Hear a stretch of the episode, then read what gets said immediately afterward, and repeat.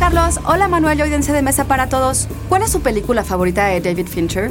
Reconocido por su extrema atención al detalle, la búsqueda de la perfección en cada una de sus películas se traduce a veces en una insufrible repetición.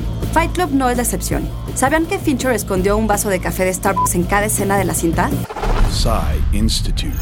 Masterpiece Your Life. Fincher cuenta en entrevistas que cuando comenzó a vivir en Los Ángeles en 1984, no había forma de encontrar un buen café, así tu vida dependiera de ello. Fue entonces que llegó Starbucks, y se volvió tan popular que de pronto empezó a haber uno o dos Starbucks en cada calle de la ciudad, y lo que empezó como un respiro se volvió una plaga.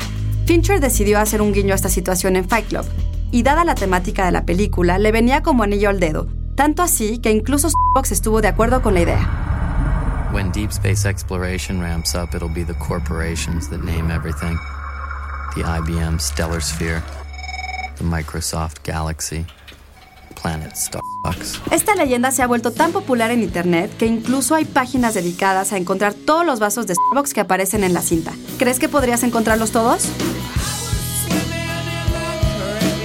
Texto por Mauricio Bendaño. Yo soy Ana Goyenechea y nos escuchamos en la próxima cápsula SAE. Psy Institute. Masterpiece Your Life.